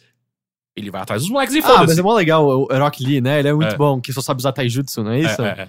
É, não, e ele já chegou no, dele fazendo Kung Fu Sim, sim, bêbado. já, já rolou Ah, não, ele. Kung Fu bêbado é É, não, e maravilhoso. acabou. E aí, tipo, ah, eu pensei que ele ia ganhar dele bêbado, sabe? Puta que pariu. Vocês sabem que a conversa de vocês só funciona pra quem assistiu a Mas eu te garanto que é mais pessoas do que você imagina que assistiram essa porra. Ah, não, não, não tenho dúvidas. Mas enfim, é, é- é- é, Naruto é um. É, é total um, um miojo, sabe? É- é, você chegar em casa e, e não tem nada É um, comer. é um Naruto, de verdade. É. Porque miojo é comida, Naruto também é comida. É? Sim, é, não, Ah. depois. É, sim, Ah, não Naruto. sabia disso. É, porque Naruto quer dizer. Não, Uzumaki que é espiral. Naruto é aquele que, que é a comida que você encontra em restaurante japonês que tem uma espiralzinha no meio. Não, Ah. aquela, aquela massinha branca com Massinha um branca rosa. com. É, é, então, normalmente em forma Ah, de espiral. disso. É. Sasuke é o quê, então? É, Sasuke não sei se quer dizer alguma coisa. Sakura é flor de cerejeira, se não me Uhum. engano. Mas tanto que mais pra frente tem. Você descobre quem que deu o nome de Naruto pro Naruto e é porque ele gostava de comer Naruto, então. E aí o Naruto acho que é uma boa ideia dar o nome de filho dele de Boruto. Mas tem um motivo pra ser Boruto, se eu não me engano. Mas bom, enfim, é Deve feio. significar alguma coisa, Terrível. né, gente? Eu acho que significa alguma coisa, assim. Sim. Mas eu, eu, eu, eu assisti muito pouco de Naruto, mas eu adorava que sempre. É, é, é, ele come lamen, não é? Sim, É, ele ama. Sim. é, e ele eu- come pra E eu caralho. gosto muito, Itachi tipo, é o dos, nome do irmão as, as cenas do, de restaurante com, com os pratos, É, saindo isso vaporzinho. me faz é lembrar- tão bonitinho, cara. É. Me dá muita vontade de comer. Itachi me lembra sempre o, o vibrador Hitachi. É, verdade, ah, é uma letra de distância, é vibrador, verdade. Itachi. É, é um vibrador na verdade, super Na poderoso. verdade, não é um vibrador, você sabe, né? É- Ah, é, é um bagulho de massagem que todas as cam girls do mundo descobriram que, na verdade, é um, é um grande vibrador. Não, e é- mas, eu não sei se foi daí que veio a descoberta. Mas assim, Ah, não, ele, tô- ele é, um, é um vibrador super poderoso, É, assim, é. de nível que Porque é, ele é um, massa- é um massageador, na verdade. é, é- é segundos pra você gozar, assim. É. Quer dizer, eu não tenho uma vagina, é o que É, é. me dizem. O... Mas enfim, Naruto é tipo um, um- um miojo que você chega em casa, não tem nada pra comer, daí você fala, ah, vou fazer um negócio rapidinho, aí é gostoso, você sabe fazer, sempre daquele jeitinho, bonitinho e tal, você faz e come, é bom. E aí é isso. e aí o, o Naruto é... Pô, mas eu fico muito puto com os bagulho do Naruto, cara. Ele é muito estúpido. Ele Ah, é, ele é muito... ele é uma Então, criança. mas é que tá, ele é muito estúpido, com lampejos absurdos de genialidade, você fica, não é possível. Como que você pensou essa porra agora, sendo que até um segundo atrás você tava dando um murro num ponto de faca? Não faz sentido, sabe? é isso, e aí, tipo, eh, vale pros dois lados. O Naruto é um estúpido com um lampejo de, de, de genialidade, e tem os malucos que é, tipo, maior estrategista do mundo, que faz uns bagulhos. Meu Deus, é muito estúpido, não é possível, sabe? Como que você, que é o maior estrategista, faz uma merda dessa? É impressionante. Então. É. Ah, aqui, é, parece que. Bo... eu tô- tem um artigo no Kotaku pra isso também. Boruto, em japonês, o- é, é como dizer boat. É, entendeu? é Entendeu? Boruto. Hã? Boruto. É, é, e. Ah, é Boruto. Boruto. Eles pensam em, em raios é, de, de tempestade e tal. Ah, ou no cachorro da Disney, segundo o artigo. Hum. Ah, e aí, no caso, acaba tendo o som parecido com o Naruto. eu Acho que é por isso. Nossa, mas que estranho. Não, não sei se me convenceu essa. essa. Eu não sei se a justificativa que deram me É do convenceu. Brian Ashcraft. Não vi aqui, peraí. Porque ele que mora no Japão, né? Do Kotaku. Ah, e aparentemente também ah, pode ser uma referência a, pelo fato do primo dele se chamar Neji, que seria Nail. E aí então um seria Bolt e outro seria Prego. não faz o menor Ok, sentido eu- absoluto. Nada. A gente voltou a estaca zero. assim, É, tipo, não não é. complementou em nada, eu acho. Mas é, pensa, pensa em Bolt, acho que aí faz mais sentido. Mas, enfim, Naruto é. É estranho. é. Me irrita muito, mas às vezes não consigo parar de assistir, sabe? Tipo, ah, tá, vai, eu quero ver até onde vai. Ah, e, e o que não falta nessa porra dessa série é Deus Ex Machina, né? Puta que A pariu! galera chegou na Tá hora todo certa. mundo morrendo, caralho! Pum, aparece um maluco do nada. Que? Mas eu acho que essas Da séries, onde? elas não são pensadas em começo, meio e fim logo de, logo de início, né? Elas vão sendo escritas e desenvolvidas Não, mas com é o assim- tempo, então muitas amarras precisam ser feitas e pontas soltas elas precisam Ah, tá. Mas ser... é, é que, sei lá, pensa que tudo vem do mangá antes, né? E aí é meio diferente. Não, mas eu acho que o mangá é, é feito... O mangá é feito assim, não é? Eu não sei. Não, Mas- é, não é. O mangá, ele leva, tipo, um mangá que leva 10 anos. O autor não pensou É, no não, começo, não- meio e fim ali. ele Mas tá eu também sinto que esse real. gênero, pelo menos na, na experiência que eu tenho, ele é muito feito também de qual surpresa legal vai acontecer Uhum. pra, pra você sair desse perigo. Mas é que tem. E aí no Naruto, quando acontece, tipo, Rue, Rue, Rue, Rue. e aí você, ah, ok, tá tudo bem agora. É, ele vai superar isso agora. Mas é que tem uns que você fica. Ah, né, né, em todo essa, esse arco todo de dele tentando ah, encontrar o Sasuke, tem uns bagulho. Ah, mano, não, é tipo. O, o, o Choji lá, ele tira umas pílulas que ele come e ele fica Ah, é enorme. legal. e eles ficam. ah, Porque, não, mas é Porra! porque essa é a primeira vez que eles têm exposição e aí você tá entendendo qual é o poder distinto de cada um dos clãs dele. Isso é muito legal. não! Ah, é muito legal. Nossa, eu Quais são seus favoritos? Meu, meu favorito é o garoto Neji. que manipula os insetos. Não, Neji. Eu não lembro, eu não lembro o nome dele agora. É, e eu gosto Não, da... Neji é o mais da hora. Neji é o... É o maluco lá que é o, é o primo do Naruto, que é o cara que tem o olho branco. É, pum, Ah, não, então tá uma coisa errada porra! aqui. 64 Sim, palmas! é o Bi- 124 o palmas! que faz 328 o- palmas! Puta que pariu, palma pra caralho! E aí ele bate, Byaku, mata Byaku, todo mundo. Byakugan, é isso? Byakugan, é, É. Byakugan. Eu, go- eu gosto da garotinha que faz o Byakugan. A que É. tá apaixonada pelo Naruto. Normalmente essa conversa só funciona pra... eu, acho, eu acho que anime é isso, sabe? É, tipo, é. só funciona pra quem assiste, porque as histórias, elas não... Elas têm essa coisa de... sim, Essas, essas coisas sensoriais ou personagens que são muito... têm características muito específicas Uhum. e as conversas acabam sendo muito eh, dele- eh, delineadas por conta disso, né? Tipo, ah, aquele episódio, aquele personagem, aquele momento, Mas uma, uma coisa... Aquele poder! Aquele Você, poder! você nunca viu One Piece? Não. Tá, se você entrar às vezes numa pira como você entrou com Não, o Naruto sabe, agora... eu, eu descobri. A única forma de me fazer assistir qualquer tipo de Tem que anime tá na tem que estar na Netflix. Netflix. Eu não sei se o One Piece tá, mas se ele entrar. E aí eu concordo. O começo é meio lerdo, mas se você assista até o fim da saga de Arlong, se você não gostar até ali, você não vai gostar. Mas eu acho que você gostaria. E aí, sabe, da mesma maneira como você fica animado com Ue, Ue, você ia ficar animado com Paran, tan, tan, tanunana, você ia falar. Agora a treta vai pegar. Agora, a treta agora, vai agora, na verdade, ele tá acordando. Agora, né? Essa porra vai. Enfim, é, é engraçado. Divertido. Vamos para os e-mails, então, que você pode enviar para o bilheteria.overloader.com.br.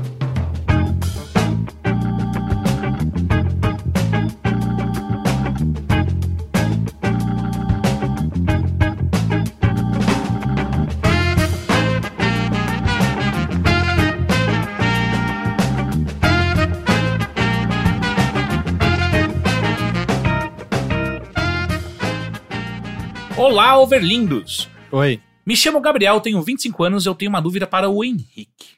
Oi, diga. Há pouco tempo reparei que nunca havia visto um casal de amigas, que são gays, se beijarem em público. Estou em um novo relacionamento e para mim é muito comum demonstrar afeto à minha parceira, com abraços e beijos em qualquer lugar. Então me perguntei por que essas amigas que se gostam tanto não fazem o mesmo? É devido à discriminação ou só, para, ou só, ou só será o jeito delas? Então venho aqui perguntar para você, Henrique. Você se sente à vontade, à vontade em demonstrar carinho ao seu, ao seu parceiro em público? Isso é algo difícil para você ou algo natural? Eu gostaria de saber como, como é para o homossexual essa situação. É sempre meio complicado, sabia? Porque eu, particularmente, não me incomodo, sabe? Tipo, eu tô pouco me lixando porque as pessoas estão pensando, sabe? Tipo, eu simplesmente quero eh, expressar meu. Sei lá, o afeto que eu tenho pela pessoa que eu gosto, que, que se ela estiver do meu lado, se eu tiver vontade, eu tenho essa vontade, eu, eu não tenho nenhum problema em demonstrar algum carinho, dar um beijo, sei lá, tipo, alguma coisa ah, que seja que seja socialmente aceita, sabe? Mas as outras pessoas nem sempre são confortáveis com isso, sabe? Tipo, dos últimos anos, ah, todas as pessoas que eu, que eu, com quem eu fiquei, eu namorei, e é, tinha algum problema com isso, sabe? Então, é, meio- é sempre meio chato porque você acaba sendo afetado por conta de um problema do outro, sabe? E daí, obviamente, precisa rolar diálogo, eh, você precisa entender o outro lado, o outro lado precisa te entender, então é, é, meio, é meio complicado. Mas É tudo sinto... proveniente de, sei lá, receio de sofrer algum abuso na rua? Sim, sempre medo de, de qualquer tipo de chamar atenção, sabe? Ou de, de receber algum tipo de ofensa, ou de apanhar, sei lá. Mas isso E- em- você sente em qualquer. A gente tá em São Paulo, né? E São Paulo tem alguns pontos que, é que são mais progressistas do que outros da cidade mesmo. Sim. Você sente isso em qualquer ponto da cidade? Pessoas ou... de São Paulo costumam ser bem mais ah, ah, tranquilas com relação a isso, né? Ah, pessoas que não são de São Paulo geralmente têm um pouco mais de medo ou, ou ainda também estão num processo de desconstrução pessoal, de, de aceitação e tudo mais, então ah, é um pouco mais complicadinho. E, mas é muito comum pessoas de São Paulo que moram aqui se envolveram com pessoas, conhecerem pessoas ah, de outros estados, porque São Paulo é uma cidade grande, né? Ela acaba Uhum. com- sempre trazendo pessoas de outros lugares. E, e no meio gay, especialmente, isso é muito forte, né? Porque é muito comum você. Ah, putz, eu sou gay e moro lá no interior de não sei onde. N- Não, uma você não, você não se bem, identifica é. com aquele, loca- lo- aquele local, sabe? Tipo, é difícil de você encontrar até, tipo, sei lá, um parceiro numa cidade do interior, sabe? Então, é muito comum. ah, eu vejo isso, pelo, pelo menos, sei lá, tipo, do, da, da- minha vivência e, e do meio masculino mesmo. Mas ah, pessoas virem, virem para São Paulo, sabe? Daí tem- eu acho que tem esse tempo de, de, de aprendizado, de, de aceitação e de perceber que, porra, eu me sinto um pouco mais confortável aqui para poder demonstrar meu afeto e tal. Mas é sempre uma coisa meio complicadinho, assim, tipo, eu. eh, Sei lá, eu- é uma coisa que sempre me incomodou bastante, sabe? Tipo, de não conseguir eh, tra- tratar isso de uma maneira tão natural como casais héteros fazem, sabe? Uhum. Enfim, vamos ao segundo e-mail. Esse é um e-mail mais longo, mas eu acho que ele vale muito a pena ser lido. Fala, Overloaders! Sou o Marco Rigoberto, tenho 28 anos, sou de São Paulo e só mando e-mail gigante. Acho que posso acrescentar à conversa sobre que foi intencional ou não na adaptação de Desventuras em série. Eu amo os livros, inclusive fiz uma maratona que envolveu ler todos os 13 em dois meses para terminar antes de estrear a série. Acabou virando um projeto de resenhas colaborativas no Medium. Enfim, eu amei a série. E digo que foi tudo sim planejado, e precisava parecer ruim daquele jeito. Na tradução da primeira edição brasileira, nunca li as edições seguintes, então não sei se houve correção, isso se perde um pouco. Mas nos livros originais o texto é propo- propositalmente escrito de forma simples e até desagra- desagradável. Há certos momentos em que a prosa é sim incrível, mas a ideia é que sejam livros escritos nas coxas pelo Lemony Snicket enquanto ele tenta sobreviver para contar a história dos Baudelaire. Embora sejam livros infantis, eles têm muito de literatura pós-moderna. Ele o tempo todo quer deixar o leitor consciente de que está lendo um livro. A ideia não é que você tenha imersão, mas a negação dela. Por isso é tão pessimista. Os personagens adultos parecem tão estúpidos comparados às crianças e usa tanta metalinguagem a coisas magníficas como o livro que tem um primeiro capítulo quase inteiro dissertando sobre a importância dos primeiros capítulos na literatura. Ou o capítulo que começa falando sobre déjà vu para acabar na mesma página e começar na seguinte da mesma forma. Ou duas páginas pintadas inteiras de preto porque não havia palavras para descrever quão escura o lugar era.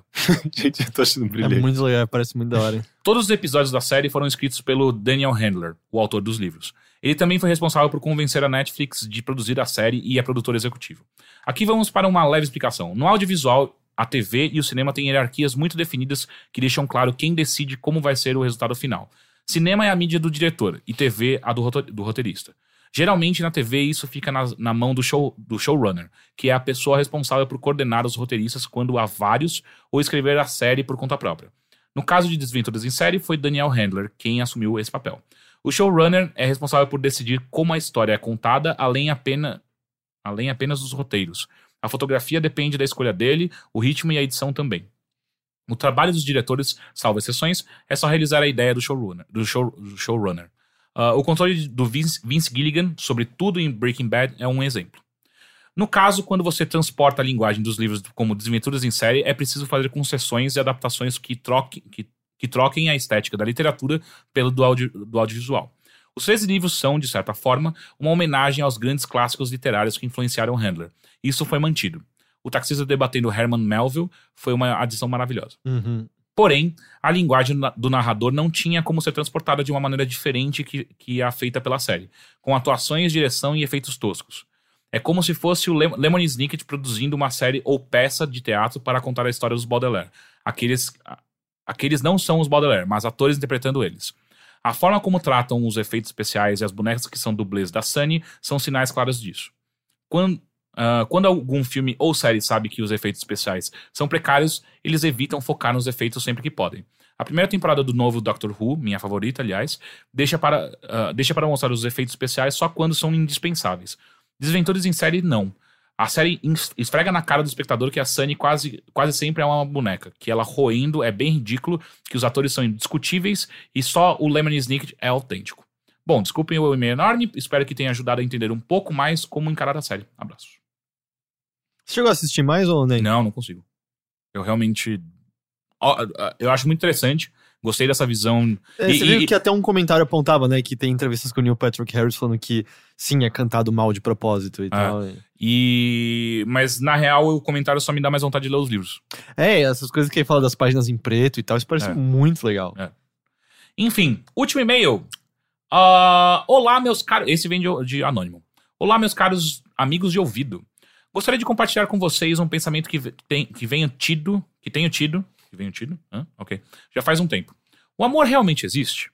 Como consigo sentir que estou amando alguém? Parece pesado a primeiro lugar, mas se pensar a fundo, as paixões que desenvolvemos durante nossa vida dificilmente duram para sempre. Ou sou só eu que estou morto por dentro? Eu já tive certeza que amei alguém. Tudo o que eu fazia com a pessoa em si era algo maravilhoso e eu me sentia muito feliz com isso. Mas como tudo é finito, você acaba se decepcionando. Com você mesmo ou com outra pessoa. E no fim acaba. Hoje, tendo um melhor conhecimento da vida, eu vi que é quando amei, entre aspas, na verdade, era mais eu me iludindo sobre a pessoa do que um sentimento de verdade. Eu senti, mas por uma, mas por uma idealização da pessoa e não ela mesma. Ah, ok. Ah, tá. Ah, dito isso, a que ponto podemos confiar no que sentimos? Sempre me falam que o amor é a união que junta as pessoas, mesmo em situações adversas. E é você tentar superar, tentar e superar seus defeitos para estar com alguém. É criar uma vida com alguém, mesmo quando tudo diz o contrário. Mas tudo isso soa como um certo conformismo para mim. Hoje em dia eu prefiro compartilhar experiências com pessoas que gosto, buscando momentos de felicidade, pois sei que felicidade plena não existe. Fisicamente eu nunca mais senti aquelas borboletas no estômago, aquela euforia ao estar com alguém ou aquela ansiedade para ver a pessoa logo. Me sinto meio apático em relação a tudo, a, a tudo isso, e não sei se estou certo ou errado. Devo ficar feliz em nunca mais me iludir ou tenho que buscar ter essas sen- sensações de novo? Hoje eu tenho um relacionamento aberto e estou feliz assim, mas não consigo dizer que a amo. Talvez eu querer viver experiências com a pessoa já expresso bastante? Pois eu, eu não consigo dizer eu te amo pra ninguém. O que vocês acham sobre isso? PS, quando vai ser o próximo evento do Overloader? Hum, Existem diferentes graus e, e- e fases do amor, eu acho, né? É, aquele momento que a gente tá apaixonado é, é, eu acho que o momento mais evidente no qual uh, a gente sente alguma coisa de fato, parece que isso afeta uh, nosso, nosso humor, nosso, nosso estado de espírito e tudo fica mais colorido. Sabia e- que tem estudos que isso- provam quanto tempo dura a paixão? é, é, é- é pouco, né? Um ano. Um ano? É o Uau. suficiente. Eu achei que era mais, É. menos até. Os estudos indicam que é o suficiente para um. Que era, uh, evolutivamente falando, era suficiente para um homem se apaixonar, se acasalar, a mulher ter o filho, e o filho sair, e, e aí ele pode ir embora e se acasalar novamente. Entendi. É, faz sentido. É, mas, mas sim, então, tipo, é a coisa, a- a- aquela coisa mais forte a- a- das borboletas que ele falou, né? É, isso é sentido só no começo e depois com o tempo, é, eu acho que se por um lado você tem essa paixão que vai diminuindo, você vai criando essa amizade, essa confiança, essa, é, essa cumplicidade e, e uma coisa se torna outra, mas eu acho que é, tudo isso é amor, de alguma forma, sabe? Então, por mais que você às vezes não perceba, mas você tem uma- um laço muito forte com essa pessoa, sabe? Você deixa de, às vezes de ter aquela paixão inicial explosiva, calorosa, mas se, se você continua ma- mantendo esse contato e é, mantendo essa, essa, esse elo com essa pessoa, e vocês se dão bem, vocês fazem companhia um pro, um pro outro, vocês se ajudam e eh, ouvem um ao outro, isso é amor pra mim, sabe? É, é uma coisa muito forte e que eh, eu acho que é tão forte que você se, sequer percebe, né? Tipo, porque a pessoa tá, tá lá presente, ela é importante na sua vida, você meio que. eh, não necessariamente. Você não se imagina vivendo de uma outra forma, ela simplesmente faz parte da sua vida, sabe? Tipo, isso é. Eu acho que é, é- é a conquista máxima do amor, sabe? Eu acho que. Acho que dá pra definir que o, o amor que ele tá falando, que ele não sente mais, é o amor romântico. É, eu ia falar, eu ia falar isso, assim, É, que, Que o amor que romântico é uma coisa. Ele é um construto. É. Ele é um, a gente criou através de, de literatura, tra- e aí explorou no Meu psicólogo cinema, ele e tinha uma, uma, uma boa teoria sobre isso. O amor romântico foi, foi inventado por Lord Byron e, e perpetuado pelo Walt Disney. Mas é, isso é um, é um construto e ele é legal, é uma ferramenta artística legal e você pode usar paralelos dele para como você está se sentindo, mas se você estiver sempre esperando que o que você vai sentir é exatamente como isso, não, você só vai se decepcionar de novo de novo, porque a gente não é um desenho animado, O sabe? amor que sangra, que É. você sofre, chora. contar que, você me desculpa, assim, mas eh, se você acha que você vai um dia sentir um amor que vai fazer você nunca mais ficar com tesão por outra pessoa, Você tá é, fudido. você nunca, você vai achar que você nunca é vai ter amado, biologicamente então. impossível. né? E, mas o meu, eu acho que a única coisa que eu acho que você tá exagerando é que você tá muito ou 8 ou 80, É. sabe? Não existe o amor. É, ou tem que ser esse negócio de borboleta no estômago. Apesar que, tá, eu tô junto há três anos, eu argumento que eu ainda tenho isso de vez em quando. é, ainda dá umas coisas. Ah, eu vou vê-la em breve. Hum. Mas não quer dizer que por você não ter isso, não é nada, sabe? Eu acho que você tá. Acho que tá se esforçando demais pra tentar enxergar nos mínimos detalhes algo que é, na verdade, pontuado por incerteza e que não existe dessa maneira concreta que você tá esperando, sabe? Uhum. A não ser que você passe a medir, ok, quantos hormônios estão sendo liberados É, exatamente, sabe? Não, não é assim que vai funcionar. E, e me parece assim que você tá numa atitude até que ok de. Eu tô com alguém por quem eu não tô apaixonado, mas tá legal. Se você tá sendo honesto para com essa outra pessoa sobre isso, isso me parece uma atitude super ok, de você entender, ah, não é. Eu, pra eu estar com alguém querendo compartilhar coisas, não, não preciso estar plenamente apaixonado. Mas eu E é acho uma que. relação bem adulta, inclusive, sabe? Uma- Tipo, se os dois estão claros na mesma página, porra. Mas eu só acho que para de se cobrar assim, ah, se eu não encontrei, não tô sentindo, não existe, sabe? Só porque ele é substituível, sabe? Sempre lembro, eu acho que era o, o Chico Buarque falando em entrevista é, de- das pessoas, ah, o cara tá lá morrendo, que rolou o término, como ele vai viver sem, lá, sem a pessoa. Aí dá seis meses tá lá apaixonado por alguém de novo, né? Assim, sempre é, sabe? Se acabar, você vai eventualmente se apaixonar por outra pessoa e faz parte. Mas acho que é mais questão de ser. é, relaxa, dança conforme a dança e quando acontecer, aconteceu. E para de se agarrar à ideia de que tá no nível certo. É, é, é, tô, tô no ponto que eu posso dizer que é amor. Não tô, sei Uhum. lá, vai sentindo e. Se der, Seja deu. sincero. Eu É. acho que se você sendo sincero e, aparentemente você tá sendo sincero com essa pessoa que você tá agora, tá ótimo. E ainda mais com outras pessoas envolvidas, já que é um relacionamento aberto, é, você não dando, não sendo sacana com nenhuma delas, porra, você tá, você tá melhor do que a boa parte das pessoas que se dizem apaixonadas o tempo inteiro, saca? É, é, porque, é, como o Heitor falou, é, é um, é um construto social completo, sabe? Uhum. Boa parte das pessoas que você vê o tempo inteiro fazendo grandes é, é, homenagens e gran- grandes declarações de amor pública e como, como pessoas que pedem casamento no meio da rua, em cima de um, de um Zeppelin, sei lá. Que estamos em cima do Zeppelin. Hã? Em cima do Zeppelin? É, porque ah, ele, ele caiu na rua e o cara subiu em cima do Zeppelin e tá pedindo ela. Porque ele derrubou o Zeppelin pra mostrar mais amor pra mulher. Não tem, na- é, nada fala mais amor do que carnificina. né? Exato, exato. É, mas em- ainda mais em época de redes sociais e tal, que você vê essas declarações muito. muito Eu juro que eu achei que ele ia clássicas. continuar a piada. Não, eu não. juro. É, mas é. Eu acho que tem até uma- um, la- um lado de aparências, né? Das pessoas, eu Sim. acho que reafirma- reafirmarem o amor e, e, e às vezes a aparência é maior do que aquilo que o casal Uhum, sente de sim. verdade, né? E- Só existe essa necessidade de, de, de manter esse status, essa, essa conquista adquirida, mas não em preservar, de fato, em viver essa. E eu diria assim, ah, você tá com uma pessoa que você não sente que você ama, mas vocês estão de boa com isso, vocês têm um companheirismo. Eu acho mais genuíno do que aqueles casais que a gente tá junto há 50 anos, mas ele trai a esposa em toda viagem de trabalho que acontece uma vez a cada mês, né? Porque ele é homem, né? Não dá pra ficar transando com uma só. Ele vai se fuder, sabe? Isso, isso não, tá, não era E a nada. gente vive uma dicotomia muito louca, né, atualmente em questões de relacionamentos, que é Ou tem aquela galera muito louca, completamente apaixonada, que vai terminar depois de três meses e, e se apaixonar ainda mais pela próxima pessoa e tal. Ou então a, pessoa, a, a- a outra galera que, tipo, o que eu acho da hora mesmo é ficar sozinho, sabe? Tipo, o que é maneiro. E, e é tudo um exagero sobre o que, que é certo, sabe? Tipo, eu tô certo porque eu tô sozinho, ou eu tô certo porque eu tô com alguém. E é, é só um Mas assim, eu não vejo nada de errado em você se sentir bem sozinho. Sim, não, o que eu A quero dizer é- declaração é constante isso, disso. é, que- Porque eu acho que durante muitos anos a gente teve um problema muito sério que é se alguém tá sozinho é porque ele tem algum problema. E eu acho que a gente tá saindo disso. Mas também existe o, o- o- o exato oposto, que é tipo, o a única coisa possível é ficar sozinho e é muito legal ser, ser assim. Então, acho que é isso, sabe? Tipo, dança conforme a música, cara. Tipo, você tá muito bem, sabe? Aparentemente. Se você tem alguém com que você pode conversar e, e- e se abrir e tal, isso é, já é muito, muito foda, sabe? Enfim. Este foi o último e-mail. Muito obrigado pela presença de vocês dois novamente. Ah, eu? Eu não sabia que você tava. Achei que você tava falando dos ouvintes. não, Nós dois. de vocês dois. Não, As você. duas pessoas ouvem a gente. porque vocês né? estão presentes. Ah, Os ouvintes estão ouvindo. Eles estão Muito obrigado, Matheus. ouventes. Como sempre, o Double sinal Hangles da. de pé. o sinal. Como é que é o sinal da vida? Não, como é que era o que o. Sinal da vida louca. Hang Vida loose. longa e próspera, sinal do não, Spock? como é que é o que o. Como é que é o, o, o Bin Laden fala? Quando ele canta? Faz o sinal da. Enfim. Do Ronaldinho? É, Deu onda. é.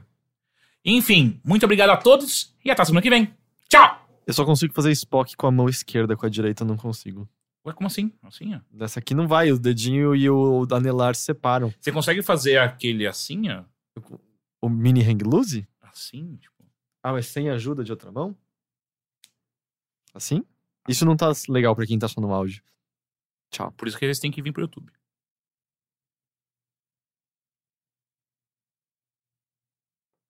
Viu como der era estranho? Antes de começar, eu só queria dizer uma coisa. A gente finalmente tem um nome para esse quadro.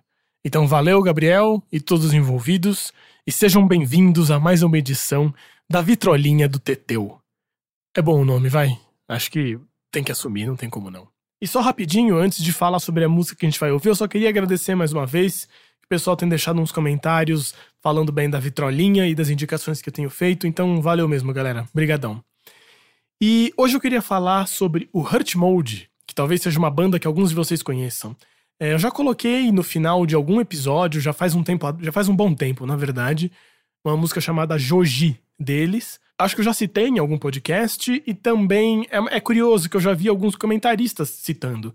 Quando a gente falou de música brasileira ou no último bilheteria, tinha alguns comentários sobre o Hurt Mode também. Que é curioso que eu já tava pensando em colocar essa música aqui no podcast. E é uma banda muito, muito boa. Eu gosto muito deles. E eles já têm um bom tempo. Eles acho que formaram a banda em 98, se eu não me engano. Ou seja, já tem quase 20 anos de banda. Nem parece isso. Mas é uma banda bastante independente até hoje. Talvez hoje em dia eles tenham mais alguma fama, porque eles fizeram alguns projetos em que eles até acompanhavam o Marcelo Camelo nos shows solo em algumas gravações. E vários dos músicos do Hurt Mode fizeram projetos paralelos. Por exemplo, o Maurício Takara é o baterista do Hurt Mode, ele já tocou em uma porção de lugares e ele tem o projeto solo dele, que é o M Takara, mais de música eletrônica, mais experimental um pouco. Ah, o Guilherme Granado, tecladista, também toca em vários outros lugares. Aliás, ele com o Takara e um músico de Nova York, que é o, o Rob Mazurek, eles formam o São Paulo Underground também. Então, hoje em dia talvez eles tenham uma certa fama, alguma eles talvez entre as bandas independentes de São Paulo e desse período, dessa turma que se formou ali por esse período, talvez eles sejam de mais proeminência ou alguma coisa assim. E é interessante falar sobre isso, de que eu acho que eles fizeram parte de uma certa turma, uma certa galera de bandas que existiu aqui em São Paulo no começo dos anos 2000, justamente, que eu acho que fazia parte o próprio Hurt Mode, também tinha o Objeto Amarelo, Uh, que aliás são da mesmo, do mesmo selo, Submarine Records. O Ordinária Hit, que é uma banda que eu gosto muito, quero falar em breve.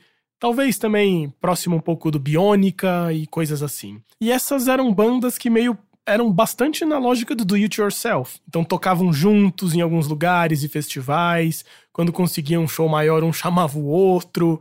E os discos, claro, não tinha investimento, não tinha gravadora por trás. Então era a banda mesmo ou gravando em casa ou, enfim, juntando uma graninha indo no estúdio de um amigo pra gravar, coisas desse tipo. Então essa música até que a gente vai ouvir é de um disco de 2006 do Hurt Mode, e vocês vão ouvir que a gravação é boa, mas não é das melhores também. Tem seus defeitos, por assim dizer, tem suas particularidades, porque é uma gravação, uh, embora não tenha sido feita em casa, era feita não num estúdio profissional da época.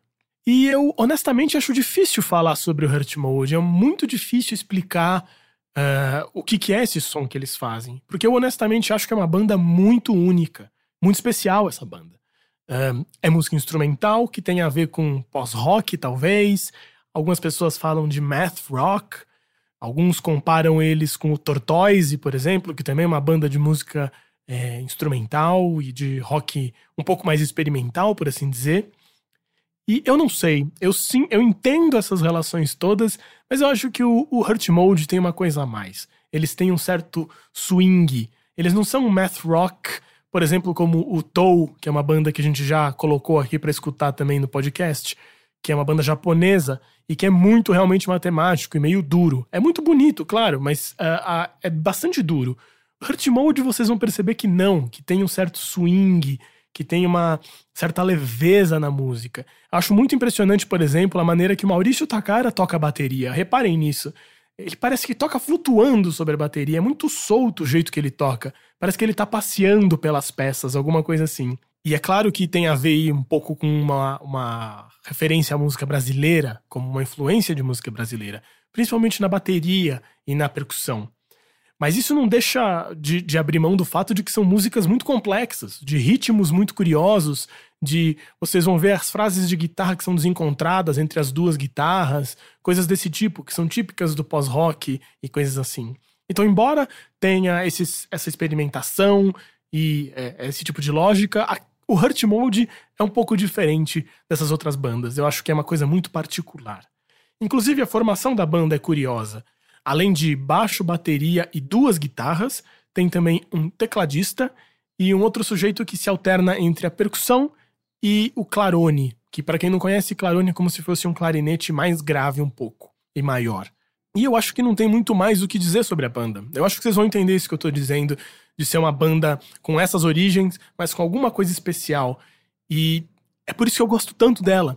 É, eu lembro claramente que eles, eles, eles lançaram poucos discos. Eles tiveram uma produção mais efusiva um pouco ali no começo, no, no fim dos anos 90, começo dos anos 2000. E depois eles lançaram só um disco em 2008 e depois um em 2012. Então não é uma banda que toca constantemente. E eu acho que eles tinham dado uma, uma leve desaparecida do cenário. Até que dois anos atrás eu fui eu fui num, num show deles que eles tocaram, numa galeria, era bem improvisado, na verdade. E eu ouvi esse show e falei, puta que pariu, que saudade eu tava dessa banda e eu nem sabia disso. Eu ouvi esse som e falei, caralho, isso é muito bom, que saudade mesmo.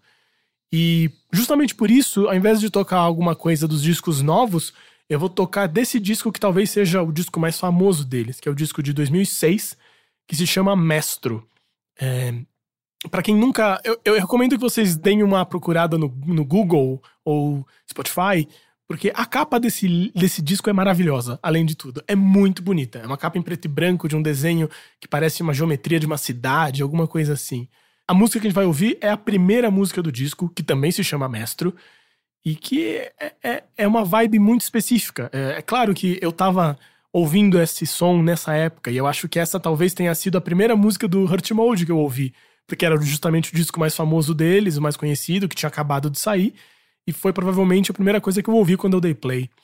Mas tem ali um clima, uma certa vibe que eu acho que nenhuma outra banda chegou perto.